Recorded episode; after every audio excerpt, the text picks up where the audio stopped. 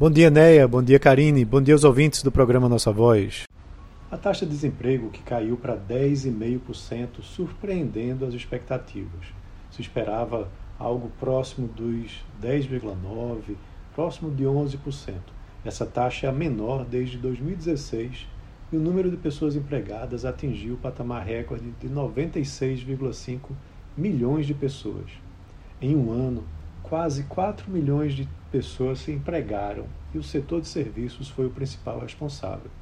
Os dados do IBGE, referentes ao trimestre encerrado em abril, mostraram que o mercado de trabalho segue em ritmo de recuperação, com queda na taxa de desemprego no trimestre encerrado em março de 0,7 ponto percentual em relação ao trimestre encerrado em fevereiro e de 4,3 pontos percentuais em um ano, um aumento de 4 milhões de pessoas empregadas.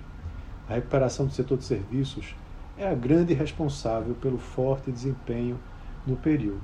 Isso combinado com o afrouxamento das medidas restritivas ainda da pandemia do Covid-19.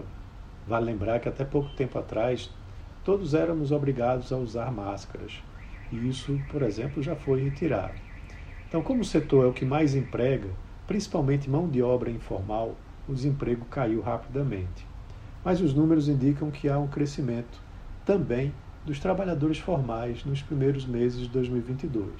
A taxa de informalidade, que atingiu seu recorde de uma longa trajetória em ascensão eh, em 2019, com 40,9% da população total ocupada, agora está em 40,1%. O rendimento médio, por sua vez, vem sofrendo com a deterioração causada pela inflação eh, se comparado com 2020, quando houve deflação em alguns meses e o pico né, do rendimento médio aconteceu naquele momento. Mas quando comparado com o início da série histórica, lá em 2012, o rendimento médio real está muito próximo daquele nível. Então é isso. Um abraço a todos e até a próxima.